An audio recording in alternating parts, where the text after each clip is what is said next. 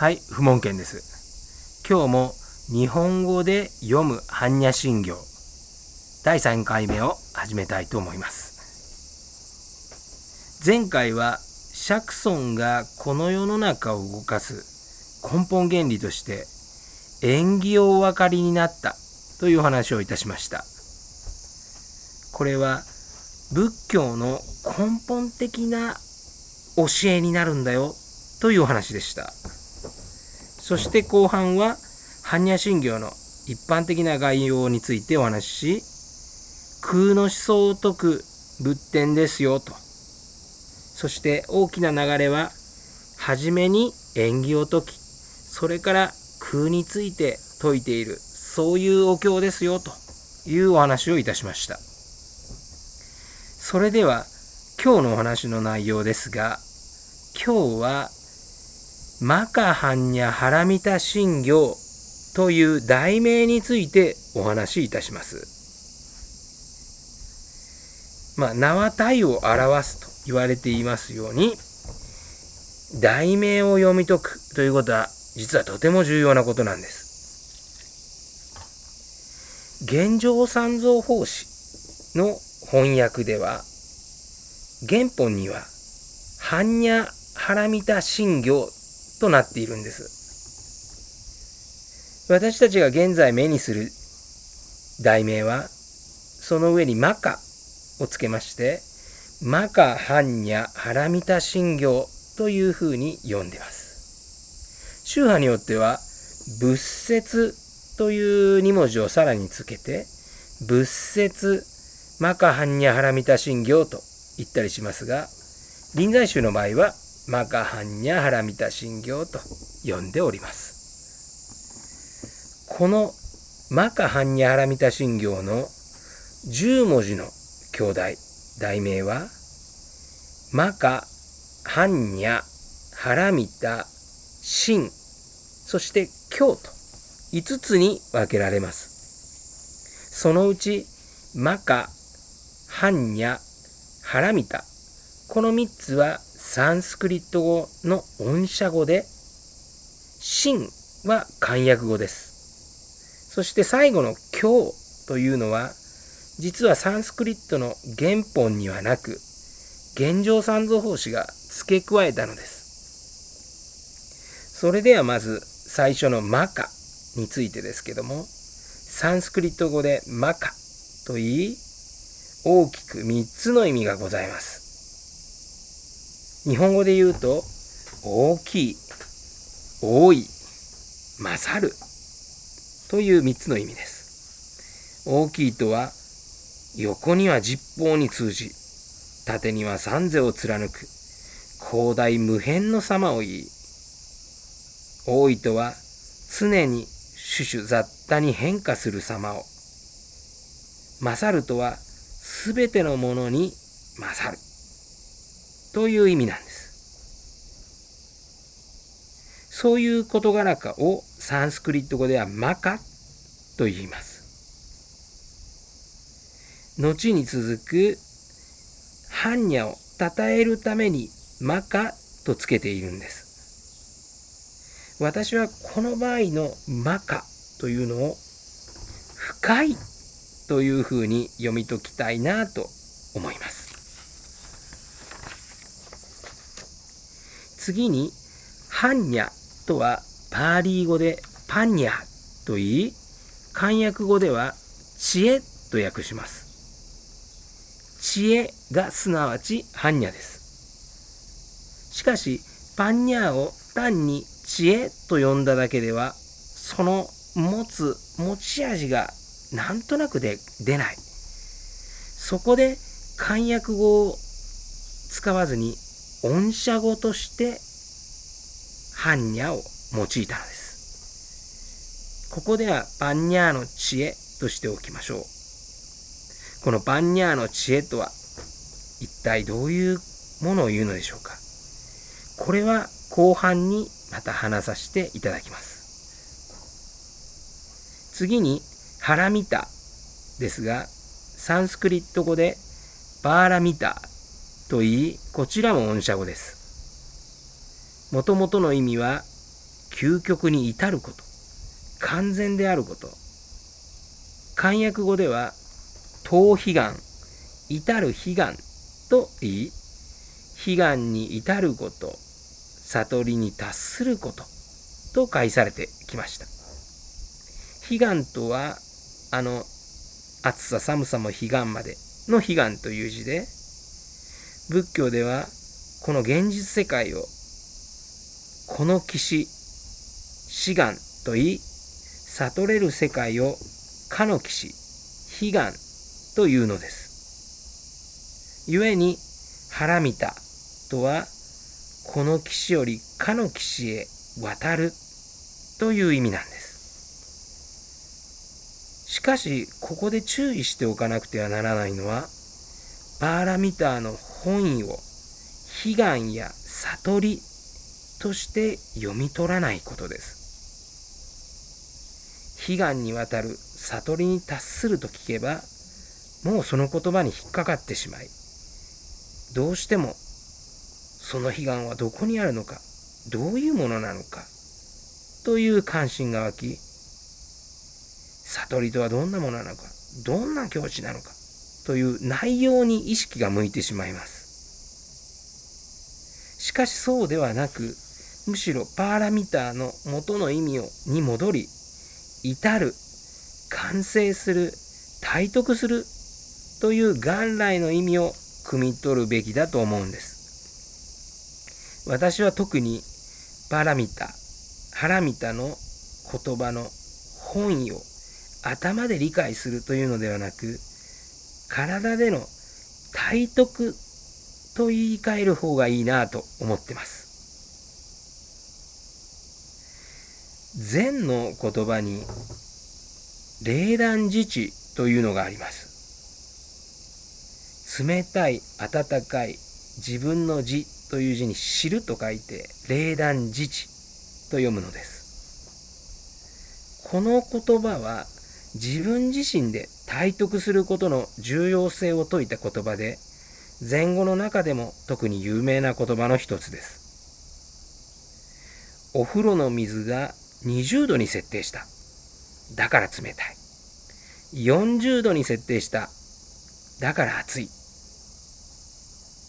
というのではなく自分自身が触って冷たいなおこの世は暑いな。これが冷暖自治なんです。外のからのその60度、20度、40度というそういうもので理解するんではなく自分自身で暖かい暑いというのを理解する自分自身で知る冷暖自治これが大切だというんです。この体得による、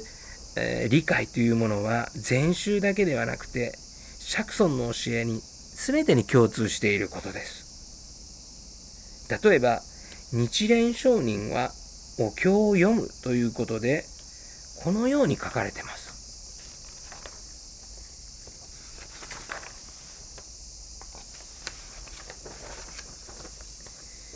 法華経を4人の読みソーラーバ口ばかり。言葉ばかりは読めども心は読まず。心は読めども身に読まず。こうおっしゃっておられます。多くの者が仏典を読んでいるけれどもほとんどの者は口だけで読んでいる。口だけで唱えているが心では読んでおらん。心はどこかに行ってしまっておる。し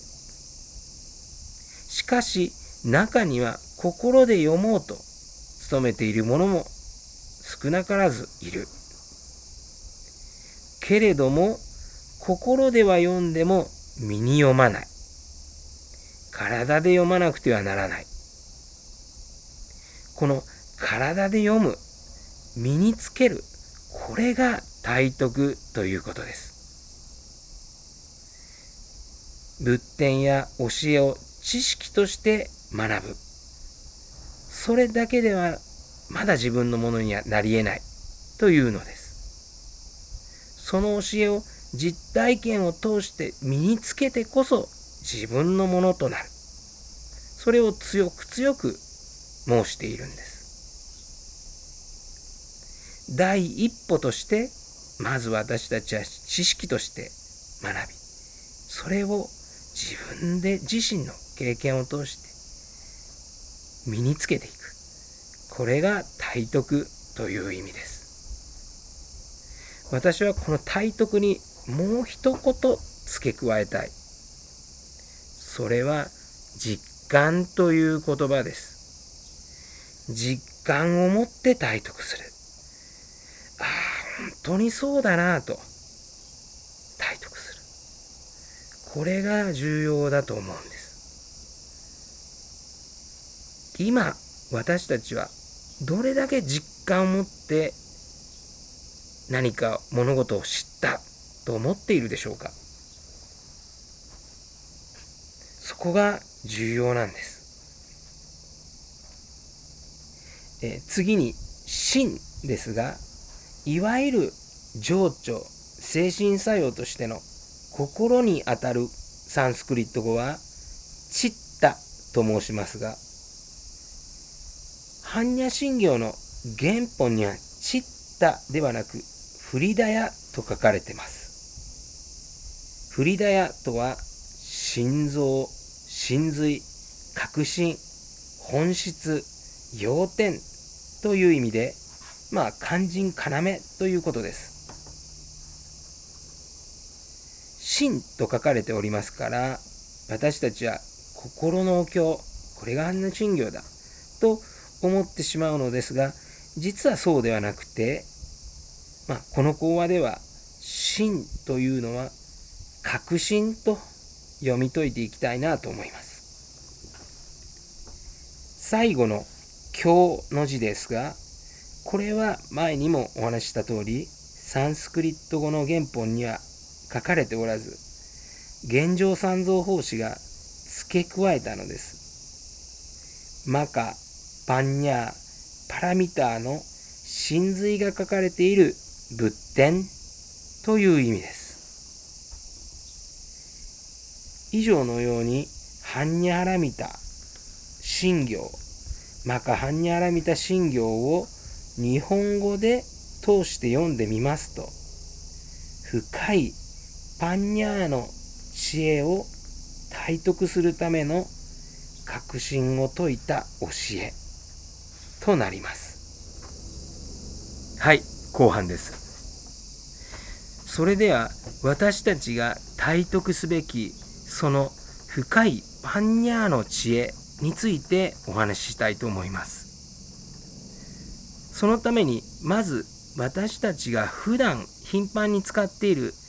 知恵というあの簡単な字の方の知恵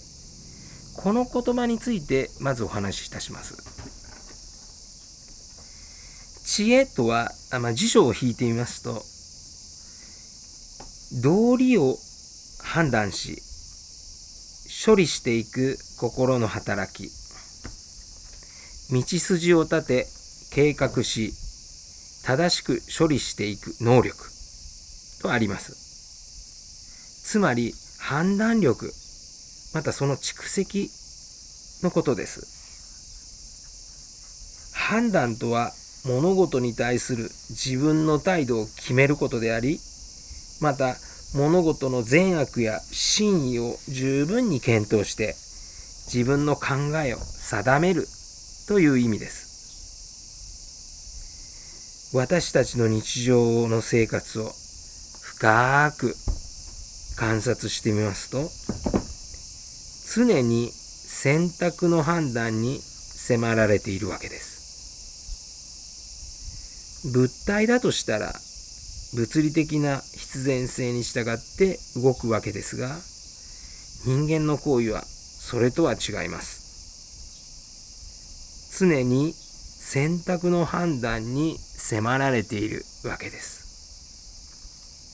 ああしようかなこうしようかなああでもないこうでもないと選択の判断を考えるわけです。そして自分はこうしたいという判断から進む方向が定まるわけです。このような選択の判断を何度となく経験し繰り返しそして判断という仕方を定着していくまた判断するには経験だけではなくあるいは判断材料として十分に検討するための知識も必要となってきます。それが経験と知識の積み重ねと蓄積。それによる判断能力。これが知恵となっていくんです。経験による知恵は私たち人間だけではなく動物も持っています。しかし人間に限って言うと知識の蓄積による知恵。というものが他の動物と比べ特徴的です。むしろ人間が人間であるゆえんであると言えるかもしれません。その知識とは読んで字のごとく認識を知るということです。ある物事のありよう存在を認めそれを認めること。そのことを認識と言います。ですから認識は物事のありよう存在と常にセットなんです。そしてその認識は判断につながるので常にセットなんです。そうやって人は物事の存在を認識し認識した上で判断する。その積み重ねが知恵という能力として蓄積され、それが私たちの生活の上で発揮されていくというんです。この行為の連続が、まあ人生と言ってもいいでしょう。さらに人間は個人個人の経験と知識の蓄えだけではなくて時代をまたいで個人の枠を超えて通じる認識や知恵というものも自覚し受け入れ定まっていくんです。昔から宗教家や思想家哲学者は深い深い観察を通してこの施策を専門的に取り組み物事の存在と認識そして判断その蓄積された知恵というものを体系化していったんです。それが人々の共感と信頼を生み個人の枠を超え社会の認識知恵通説としておのずから整って定まっていくわけです。仏教もこの知恵について説いた一つであります。釈尊をはじめ多くの仏教者により体系づけられた知恵つまり認識と判断その蓄積それを人々に向けて説いたのです知恵の源をたどれば判断能力であり判断能力の源をたどれば物事の存在を認識する能力になるんです。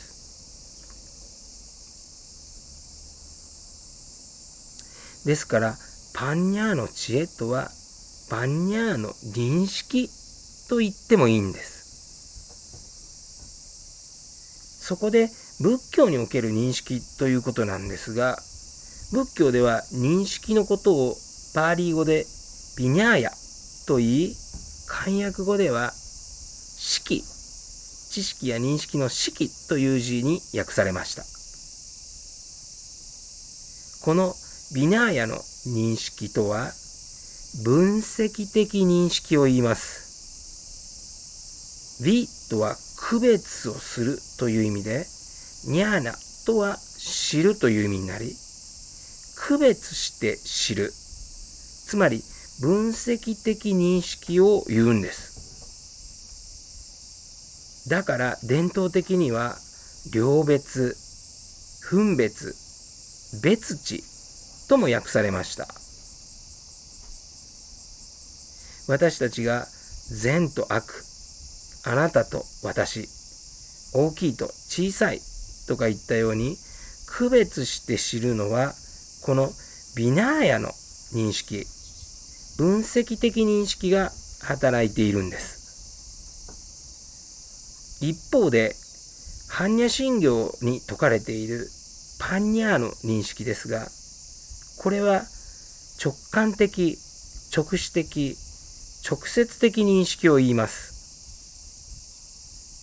善とか悪とか、私とかあなたとか言ったように区別をする、比較をする、そういうふうに知るというのではないんです。哲学者の西田喜太郎はその著書禅の研究で主もなく客もない知識とその対象とが全く合一していると書いていますこの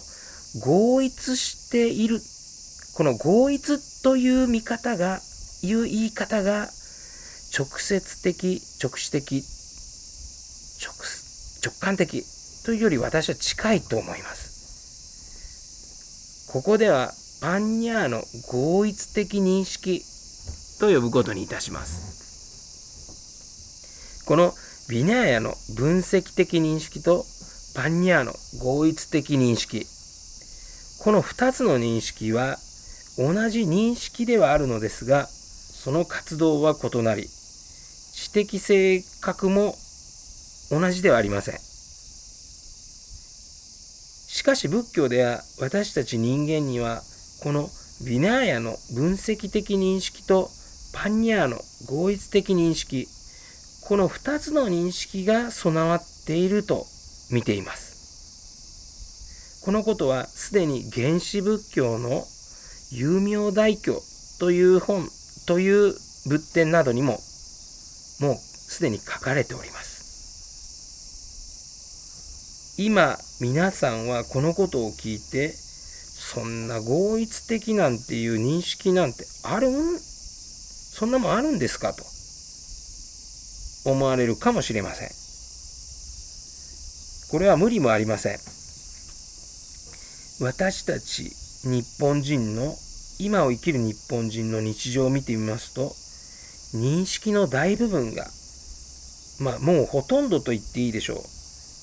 このビナーヤの分析的認識をもとにしているんです。これまで何度か例えてまいりました科学はまさにビナーヤの分析的認識の申し子です。その科学を生んだ西洋はビナーヤの認識、ビナーヤの分析的認識で成り立っている文明なんです。その科学的思考、ビナーヤの分析的認識を小さい頃から学校で学び、身につけてきたのが私たち今の日本人です。ですから多くの日本人は科学的分析的認識を共有しそれに対して認識した信頼しているそういう認識を持っている以上パンニャーの合一的認識なんていうものを聞いても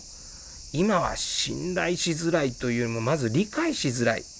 というものも無理はないでしょう。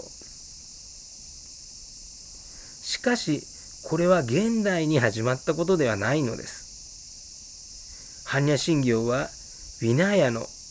分析的認識だけではなくパンニャーの合一的認識も必要だと説く仏典です。ということは当時のインドでも中国でも日本でも人間は常にビナヤの分析に偏ってしまうという傾向があったんでしょう。だからバンニャーの合一的認識の必要性を重要性を説く仏典として般若経典あるいは般若心経がまとめられていったんだと思うんです。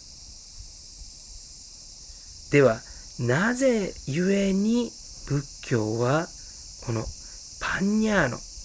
合一的認識が必要なんだというのでしょうかその理由はこの世の中を動かしている根本原理が縁起であるからです。この世の根本原理が縁起である以上、その縁起を正しく認識し、その上で物事を認識し、そして判断し、知恵を蓄え、世に生きていくというのです。そのためにはどうしてもパンニャーの合一的認識も必要なんだと般若心経は説くのです。演技史世においては物事を区別して分析して認識するだけでは